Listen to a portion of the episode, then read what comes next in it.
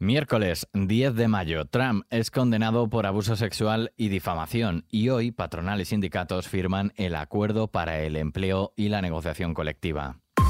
ISFM Noticias con Daniel Relova.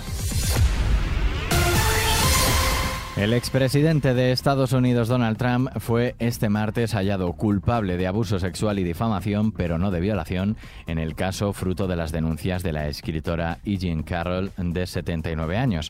Así lo señala el veredicto que alcanzó en tiempo récord el jurado neoyorquino que veía su caso. Trump debe indemnizar a Carroll con un total de unos 5 millones de dólares. Al tratarse de un caso que discurre por la vía civil, no hay penas de cárcel asociadas.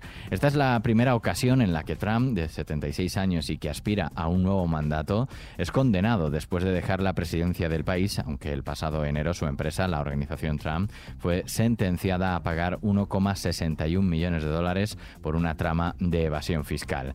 La escritora Carroll, que ha acudido a todas las sesiones de juicio mostrando una gran entereza, abandonó la sala sin hacer declaraciones a los numerosos periodistas que la asediaban a la salida de los juzgados. Por su parte, Trump en redes sociales calificó el veredicto de una vergüenza.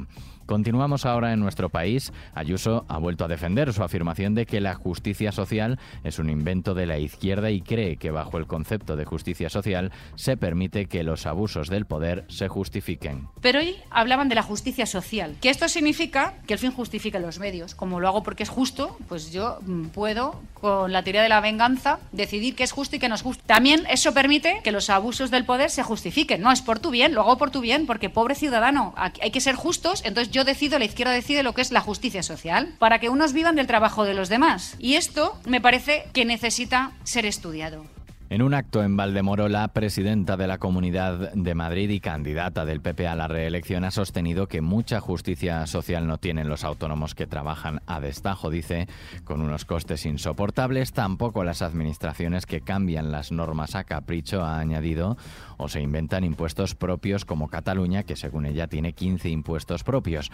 Además, Ayuso ha trasladado que justicia social no es dejar a los mayores fuera de la digitalización y considera justicia social que los ciudadanos cuando quieren ser atendidos en la seguridad social no pueden porque está todo paralizado, como lo están también, dice, todos los juzgados de España.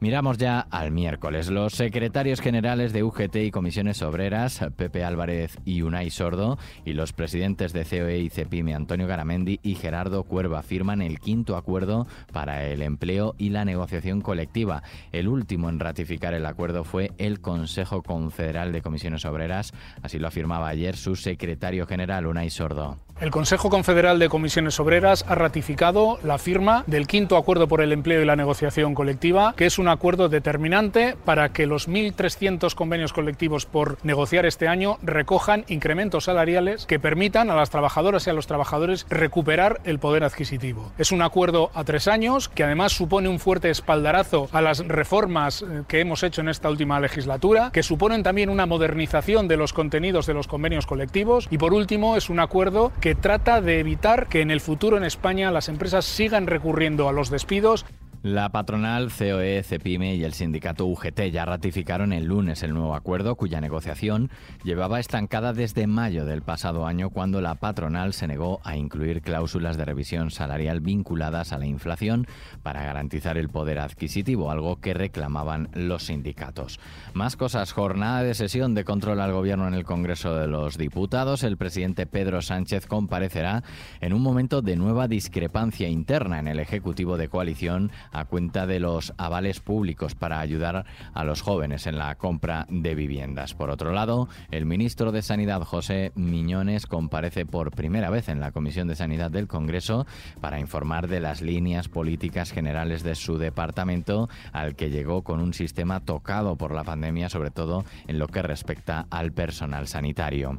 Y mientras los funcionarios de la Administración de Justicia mantienen su décima jornada de huelga, jueces y fiscales se reúnen de con el gobierno para tratar de alcanzar un acuerdo que evite el paro que han convocado para el próximo 16 de mayo. Seguimos con la previsión del tiempo.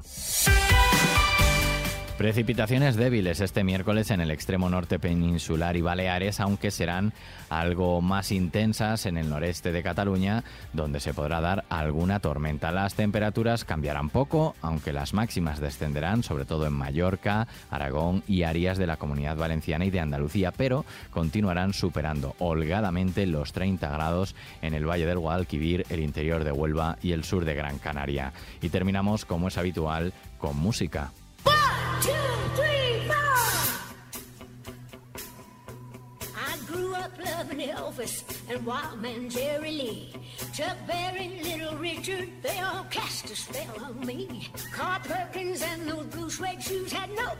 Dolly Parton ha anunciado que su próximo álbum de rock, Rockstar, llegará el 17 de noviembre.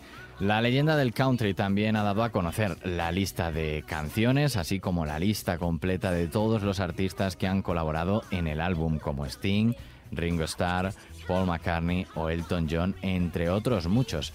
Este álbum es la respuesta de Parton a su inducción el pasado año en el Rock and Roll of Fame.